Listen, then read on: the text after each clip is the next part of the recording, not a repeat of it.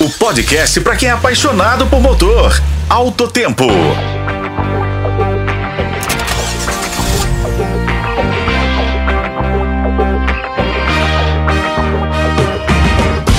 E aí, galera apaixonada por carros, sejam bem-vindos ao Alto Tempo, seu podcast sobre as últimas novidades do universo automotivo. Hoje temos uma novidade que promete movimentar o nosso mercado.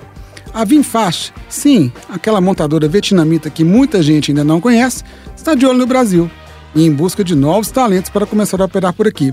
A história da Vinfast é curiosa, viu? Começaram em 2017 com carros derivados a combustão, mas eram magnada e agora só fabricam SUVs elétricos. E a cereja do bolo é que os modelos têm o design assinado pelo estúdio italiano Pininfarina, conhecido no Brasil por estar presente em modelos da Alfa Romeo e da Fiat. A marca vietnamita já está no mercado dos Estados Unidos, onde já estão construindo até uma fábrica na Carolina do Norte e planejam fabricar o VF9, o SUV elétrico mais sofisticado da Vinfast. Ah, e não acaba por aí. A Vinfast tem planos de lançar carros menores, como o micro SUV elétrico VF3 em 2024 e o SUV compacto VF6, que vai vir com versões de 170 cavalos e 200 cavalos de potência. Mas de quem é a tal Vinfast? Pois é, pessoal, a recente montadora oriental é do empresário Pan Nhat Vong, o homem mais rico do Vietnã.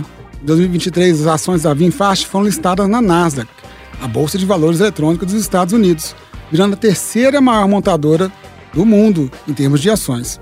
E com essa notícia bombástica, eu fico por aqui, pessoal. Eu sou Igor Veiga e este foi o podcast Alto Tempo. Acompanhe pelos tocadores de podcast e na FM O Tempo.